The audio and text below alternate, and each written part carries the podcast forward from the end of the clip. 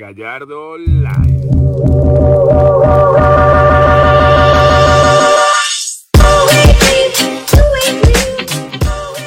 Hola, bienvenidos al episodio número 18 de Gallardo Live. Les habla John Mar Gallardo, arroba Gallardo Live en Instagram. Recuerden suscribirse a mi canal de YouTube, Gallardo Live, y que también pueden escuchar este y todos los episodios a través de Apple Podcasts, en Spotify y en Google Podcasts.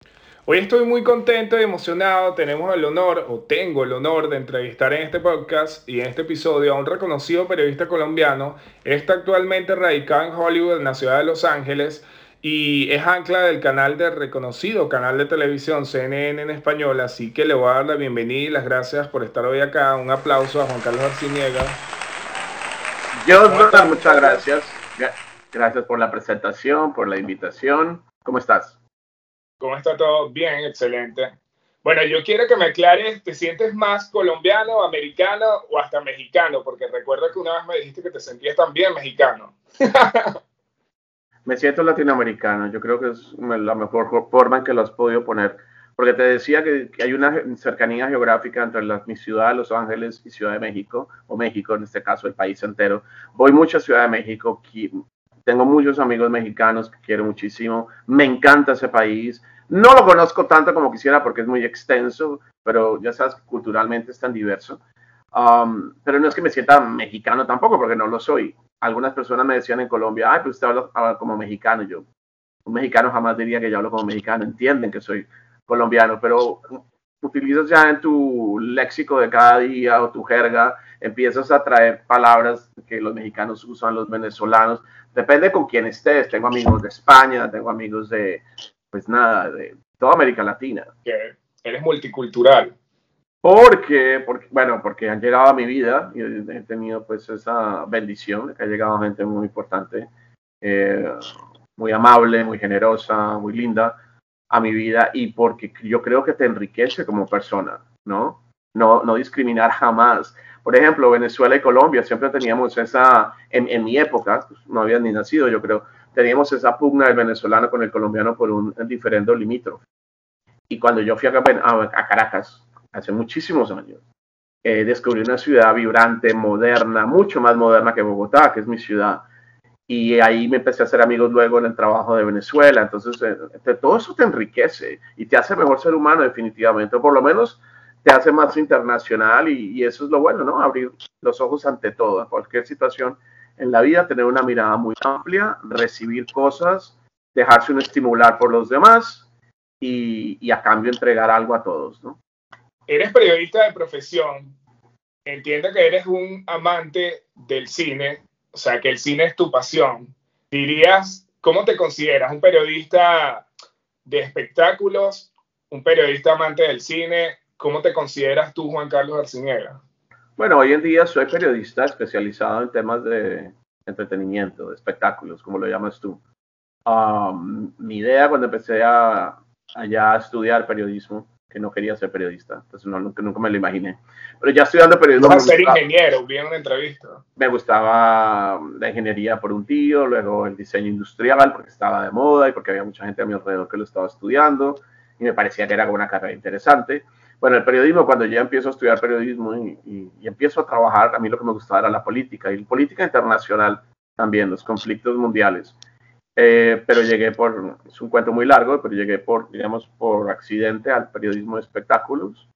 Y desde que lo asumí, lo empecé a, empecé a tratar la fuente, a trabajar en ella, pues me enamoré porque a mí me encanta el cine. Y el cine es algo que vengo desde no desde muy pequeño, pero desde la universidad que le ponía, le prestaba mucha atención, tenía amigos que influyeron mucho en mí para que me gustara el cine, para que lo viera pues con diferentes miradas.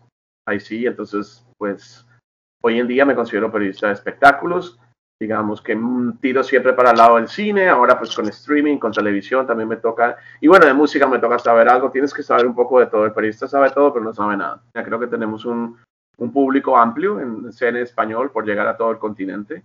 No sé si todavía, pero hace unos años en, Canadá se veía la, señal hasta Argentina.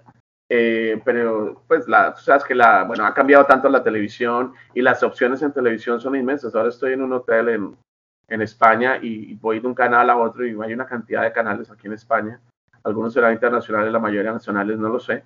pero, pero sí sentimos, todos mis compañeros, CNN sabe que, que tuvo una audiencia y la tiene todavía en YouTube, uh, muy fiel y que cree en nosotros y por las cuales nosotros también trabajamos como y los personas que informamos, ¿no? Sí. tenemos que informar siempre eh, a, a, Venezuela, es un país que... Tú estuviste junto a se Patricia le han cortado esas ventanas. ¿Yo qué? Tú comenzaste con Patricia y Ania, o sea, según yo lo soy que desde el primer día, Yo soy desde el primer día, si ella ya estaba en el canal haciendo proyectos antes de que naciera Cena en español. Pero el primer día en español, el lanzamiento, el, el, nacimiento de la cadena, Patricia estaba ahí y yo estaba allá también. Que bueno, quiero que hablemos de lo que más te apasiona porque yo sé que la gente quiere escuchar del cine. Hablemos del cine hispanoamericano y latinoamericano. Yo, yo a mi edad quiero hacer una pregunta que siempre he tenido en mente y te la voy a hacer a ti porque sé que eres un referente en eso. Este, ¿Qué diferencia tiene el cine español del cine latinoamericano? que vendría siendo el cine hispanoamericano, pero el cine latinoamericano tiene una diferencia con el español. No, yo creo que la, la diferencia vendría a ser el acento. El y, acento. Es, y en el, el, día de hoy, a mí me encantan los acentos. A mí me gusta escuchar cómo habla el argentino, cómo habla el español, que tiene tantos acentos dentro de su país, como cualquier otro país. Ustedes también en Venezuela el que está vive en la montaña habla muy diferente al que está en Caracas, ¿no? Y en Colombia el que es bogotano habla muy diferente al que está en el llano. Uh, yo creo que tiene que ver los acentos. Yo creo que en este momento las producciones iberoamericanas y por supuesto estoy y las historias se parecen. Tienen, no, tienen un, un, alto nivel de calidad, no todas, porque, pero las que le invierten y saben y, y consideran que es importante, pues lo tienen. Uh, y las historias son universales. Yo estaba viendo, no es cine, estaba viendo una, bueno, es la serie más eh, nominada a los premios platino que se llama Patria. Está en el canal HBO, o por lo menos en Estados en Unidos la podemos ver ahí. Es una historia sobre el conflicto armado en el País Vasco. Y Ah. había cosas que yo comparaba un poco con Colombia, con la situación en Colombia de, de la guerrilla, del narcoterrorismo, ¿no? Entonces, eh, cuando tú me dices qué diferencia hay, pues ninguna, ¿no? Todos somos seres humanos, todos tenemos problemas, algunos diferentes, otros similares, eh, sociopolíticos, ah, económicas, situaciones económicas, situaciones de, de minorías, ¿no? Eh, que Entonces no me vas a responder si te pregunto cuál país latinoamericano o hispanoamericano tiene mejor cine. No sé si mejor, pero me gusta mucho lo que hacen los argentinos, la forma en que cuentan las historias. Me parece que el, ah, el talento actoral de Argentina es muy, muy alto. Ah, pero me encanta México también. Y como te digo, como en cierta parte me siento mexicano por estar cerca de ese país. A mí me encanta. también Entiendo el la. Pues porque entiendo un poco la idiosincrasia de ellos, un poco, aunque no lo soy de allá. Ah, pero entonces me gustan mucho las producciones mexicanas, me gustan las producciones españolas. En Colombia se ha hecho muy buen cine, en tu país también, en Venezuela. Así que decir que, bueno, en mi favorito. ¿piensas, piensa que, que las series van a suplantar tarde o temprano en las películas? Ay, yo espero que no. No, no, yo creo que el, el que estudia para Hay ser público para director de cine, sí, o guionista de cine siempre va a escribir para ese medio, hay público para todo. Sí, la, el, tema de la pandemia nos ha puesto a pensar a, a muchos, incluyéndome a mí, que yo iba a una sala de cine semanalmente, pues ya no estoy yendo tanto, ¿no? Esperando a ver cuándo va a pasar esto, para no exponerse uno tanto. Yo tuve COVID Bueno, ya en no Argentina volver a todos. Partir de hoy en Argentina ya pueden entrar a, lo- a los teatros, a los cines. Sabes que es una ciudad muy cultural y la gente ya está feliz porque ya puede entrar a los cines, a los teatros. Obviamente te gusta Buenos Aires y su, y su movida cultural. Me fascina, me encanta. Cuando estuve en Buenos Aires la última vez recuerdo que fui a ver eh, teatro, por ejemplo, que tienen un ¿No distrito vuelto? teatral enorme, que es como, como Broadway, ¿no? No, no he vuelto, no he vuelto porque pues es lejos, es lejos y, y hay que, con el tema de pandemia, también hubiera querido ir en, en el último año, pero no se puede. Ustedes siguen medio cerrados todavía, ¿no? Allá. No, el primero de noviembre abren, abren nuevamente el país, a to- las fronteras totalmente las vuelven a, a reabrir. Estuviste recientemente en el Festival Internacional de Cine de Venecia. Eh, ¿Crees que el cine latinoamericano o hispanoamericano se lució? Bueno, imagínate, de 21 películas que estaban invitadas a participar en la competencia oficial, eh, de esas 21 películas teníamos 6 directores latinos, hispanos, porque está Hispano. Almodóvar, que es español. En cambio, en el Festival de Cine de Cannes este año no hubo ningún invitado. Háblame de la película del venezolano Lorenzo Vigas. Bueno, Lorenzo Vigas presentó en Venecia nuevamente, porque ya había presentado su ópera prima, eh, que se llamaba Desde Allá, hace seis años. Presentó esta vez ah, el segundo largometraje, pero que realmente es como una tercera historia que cuenta él sobre el tema de la paternidad y que se llama La Caja. La película, pues, tomó todo este tiempo en realizarla, en, Es muy en bueno. rodar, en escribirla, en editarla. Sí, me contaba que había hecho varias versiones de la misma película porque al, al editar, pues tú puedes hacer otra película diferente a la que tenías pensada en la cabeza o en el papel, ¿no? Inicialmente. Eh, sí, tienen que verla. No, no quiero contar mucho. ¿Crees que vaya a estar eh, nominada en la película, mejor película extranjera de, de los Oscars o no? Es una producción mexicana. No creo que vaya a concursar por Venezuela. Y este No, no, año va- hay varias películas, sí, porque él ya él vive en México hace mucho tiempo y es producción mexicana. Pero hay varias películas, no solo esa, sino la de su amigo y también eh, son colegas, son socios, Michel Franco, ah, que se llama Sundown, que también, bueno, aunque ese es en inglés, entonces ahí tenemos el problema de... Bueno, Se llama parte en inglés. Sundown, Sundown, atardecer. Ah, bueno, hay varias películas este año mexicanas importantes. No sé cuál va a elegir, pero es que la de Lorenzo también tendría que tener un estreno comercial antes de octubre, según el reglamento del Oscar. Y si no ha cambiado, porque por la pandemia todo cambia, no creo que entraría para este año. Entonces habría que ver qué pasa el próximo año. Bueno, vamos a hacerle éxito. Igual yo feliz de si, si representa a México mientras esté Latinoamérica representada. Y obviamente esté él como venezolano, tú nunca dejas de ser de donde naciste. En México hay muchísimos venezolanos. Y el cine mexicano le da la oportunidad a todos los latinoamericanos, argentinos, muchísimos también, la televisión igual. Ahora bien, quiero ya para culminar, quiero que me digas, porque yo sé que eres muy buen entrevistador, has entrevistado a miles y miles. Yo me cansé de verte en televisión, te vi, me cansé en Venezuela, es como que lo vi muchas veces, no es negativo. te vi miles de veces en entrevistas, has entrevistado a celebridades de Hollywood, a cantantes, a, a- a artistas de, todo, de todas las áreas, ¿no? Eh, Ujú. Quiero que me digas cuál ha sido tu mejor entrevista y ya yo sé cuál fue la peor porque ya, ya lo escuché y lo vi pero la mejor entrevista, la que más te hizo feliz y te hizo ilusión. Como a mí esta entrevista en este momento, que ha sido mi mejor entrevista del podcast. Ay, Dios mío. Gracias, señor. Gracias por, por lo que dices. Mira, eh, es, que, es que decir cuál fue la mejor, me, me gustó mucho cuando al comienzo, las primeras que le hice a Pedro Almodóvar, eh, esas las disfruté muchísimo y no fueron fáciles de conseguir, me tocó desplazarme hasta Nueva York. Los Ángeles a Nueva York es un vuelo de cinco horas. Entonces, Lo admiras mucho. no es, me gustan las películas de, de Almodóvar, pero pues era difícil, en ese momento para mí era todo un reto conseguir una entrevista con él, porque había permisos, había gente que decía, ok, sí o no, aceptamos la petición. Eh, pero una entrevista, y, y sabes que hace mucho, hace mucho tiempo, se me vino a la cabeza ahora cuando me hiciste la pregunta, que hace mucho tiempo no hablo de esa, y me gustó muchísimo. Fue una charla que tuve con Michael Bublé, Mm. El canadiense, que está casado con una argentina, con Luisiana Lopilato. lo que es- pilato. que es encantadora. Eh, y recuerdo esa entrevista porque yo era, fui el último, él estaba cansado, fue, se grabó en la noche, había estado todo el día dando entrevistas y la mía fue la última. Es amable.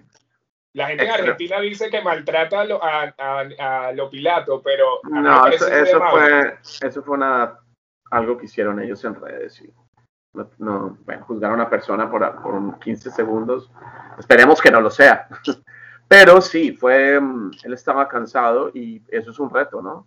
¿Cómo hago para que esta entrevista el tipo me levante el ánimo, este, pues, se sienta cómodo con la entrevista y no esté pensando me quiero ir ya, me quiero ir ya?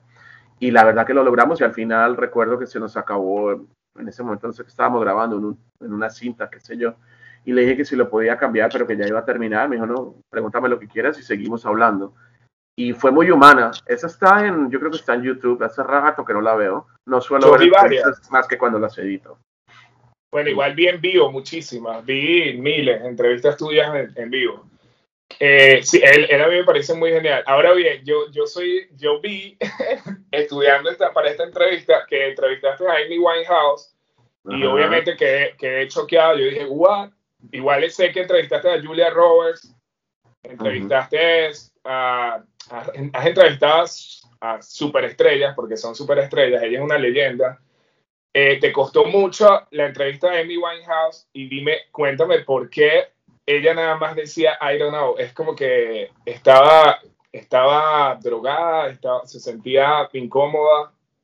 No, yo ¿Fue tu peor entrevista? ¿O la más sí, difícil? Sí, sí, siempre, y ojalá no haya una peor que esa. Mira, sí es la peor entrevista que he hecho y ojalá no me vuelva a ocurrir esa situación donde la persona no me quiere, no me conteste nada. Uh, yo, aunque fue una entrevista que me ofrecieron muy encima, es decir, a las dos horas tenía que hacerla, yo no estaba esperando, yo ya me iba para mi casa ya a descansar. Pues dije que sí. ¿Fue en su casa? No, en un hotel, estaba en Los Ángeles. Ella estaba en un hotel ya con su esposo, se había casado. Eh, y yo me preparé en esas dos horas lo más que pude. Creí que estaba preparado, que iba a ser una entrevista seria, que le podría gustar por eso, ¿no? No le quería preguntar por los tatuajes, no quería caer en eso.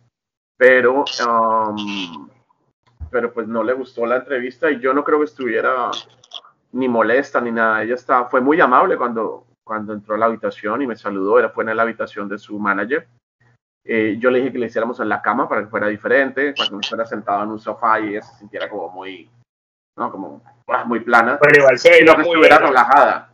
Estuviera relajada y me, dijo, y me, dijo, que sí, que claro. De pronto alguien me hubiera dicho, no, no, quiero la cama, me quiero ver bien en una silla.